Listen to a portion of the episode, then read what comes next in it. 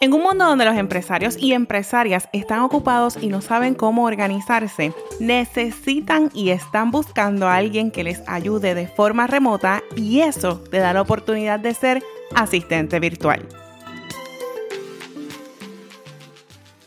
Hola, hola, bienvenida a un episodio más. Mi nombre es Eileen Mendoza y seré tu host. En este episodio voy a hablarte sobre el síndrome del impostor.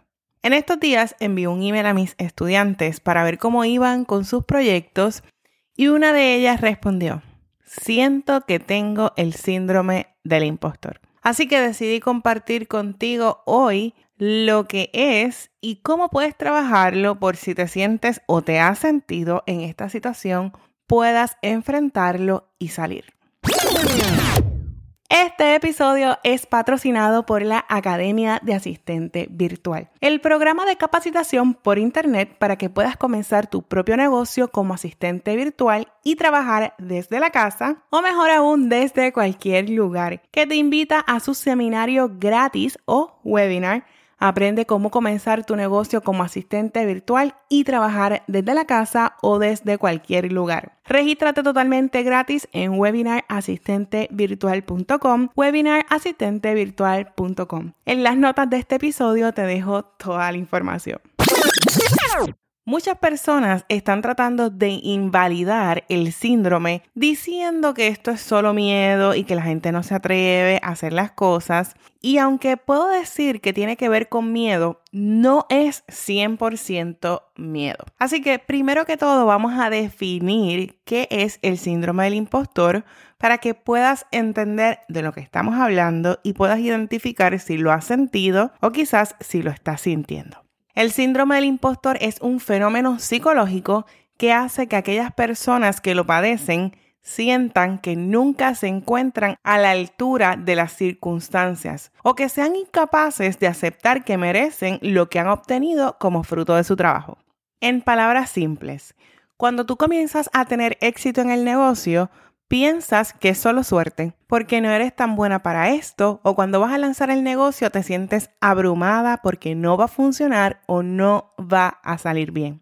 Quienes padecen del síndrome se sienten incapaces de reconocer y aceptar sus propios logros y viven atemorizadas porque alguien descubra que son mentirosas o quizás que son un fraude, cuando esto no es cierto. Ahora yo voy a compartir contigo algunas de las señales que puedes estar presentando o que has presentado, ¿verdad? Algunos de los síntomas que se presentan cuando padeces del síndrome. Número uno, ¿crees que tus logros son buena suerte o porque alguien te ayudó? Le restas mérito a tu trabajo. Número dos, falta de confianza en tus propias capacidades. Para ti, nada de lo que haces es suficiente y realmente siempre necesitas más. Y número tres, crees que no mereces estar donde estás. Todo lo que tienes, todo lo que has logrado es solamente una farsa y tú no mereces eso. El cuarto punto podrían ser los altos niveles de perfeccionismo. Es decir, hay que trabajar más para demostrarle a otros que estás a la altura de lo que ellos hacen y necesitas que todo quede perfecto. Ahora, ¿quiénes pueden padecer de este síndrome? Porque a lo mejor estás pensando, ay, pero yo eso no lo tengo, yo eso no lo voy a tener, pero se define que varias personas pueden padecer del síndrome. ¿Qué personas pueden padecer de este síndrome? Personas que han tenido éxitos rápidos, estudiantes y personas que trabajan por cuenta propia, tal como nosotras, las asistentes virtuales. No soy psicóloga ni mucho menos, pero en mi experiencia y te digo mi experiencia porque sí, también he sido acechada por el síndrome del impostor. Yo puedo decir que tenemos que trabajar mucho con los pensamientos limitantes. Cuando tú tienes un negocio, la mayor parte del tiempo comienzas sola y en el camino tú vas conociendo personas que hacen lo mismo que tú y vas poco a poco estableciendo relaciones. Pero no puedes estar buscando validación de otras personas. No puedes estar buscando que otras personas te digan, si está bien, hazlo, lánzalo, créalo. Tienes que estar confiada de lo que haces y creer en cada una de tus capacidades y habilidades. Pero ya identificaste que lo tienes, ya sabes que estás dentro de las personas que quizás pueden tener el síndrome, pero ¿cómo es que lo vamos a superar? Cuando tú quieres superar el síndrome del impostor y continuar adelante necesitas, número uno, ver los hechos reales. Analiza todos esos logros que has obtenido y analiza con honestidad cuántos de estos logros fueron obtenidos por tu propio mérito. Te vas a quedar impresionada de todo lo que has logrado hacer tú sola. A veces este punto nos hace dudar mucho porque comenzamos a pensar que todo lo que logramos se lo debemos a otros. Y la verdad es que tú misma has llegado donde estás porque estás tomando acción. Tomaste decisiones para poder lograrlo. Creaste un plan para llegar a donde estás. No es casualidad. Número dos, evita comparaciones.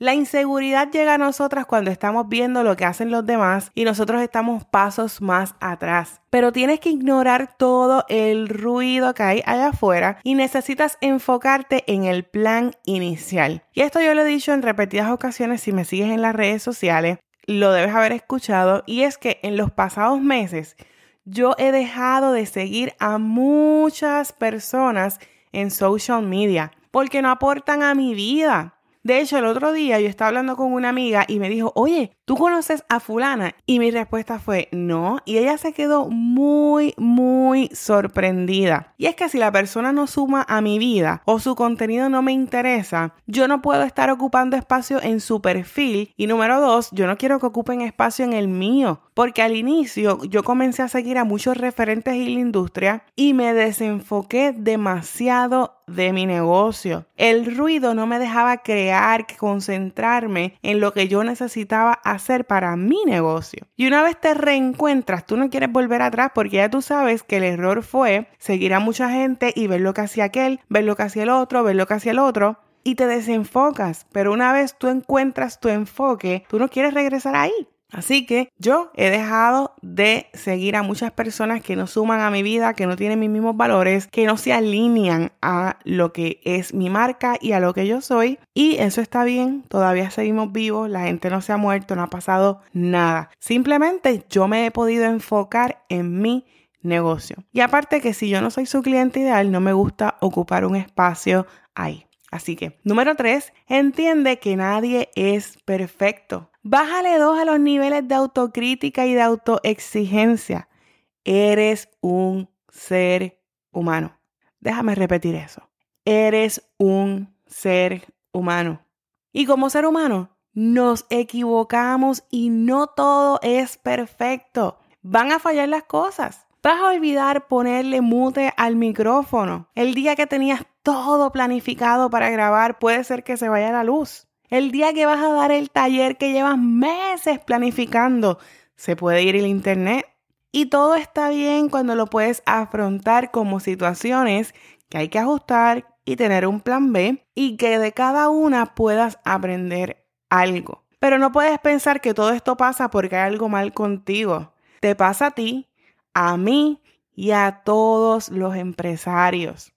Número 4. Acepta las felicitaciones. Cuando padeces del síndrome, cada felicitación te va a hacer sentir incómoda, pero para poder comenzar, solamente acéptalas y agradece. Gracias por tu comentario, gracias por eso y sigue adelante. No dudes, no te cuestiones, no le des excusa de que lograste eso, pero querías más. No, agradece, porque lograste algo nuevo hoy.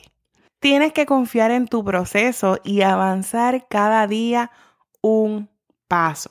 Avanza paso firme y confía en que tienes las capacidades necesarias para tener tu propio negocio como asistente virtual. Mi nombre es Eileen Mendoza y para mí ha sido un placer estar contigo este día para que puedas escuchar este episodio y que muy pronto puedas decir yo soy asistente virtual.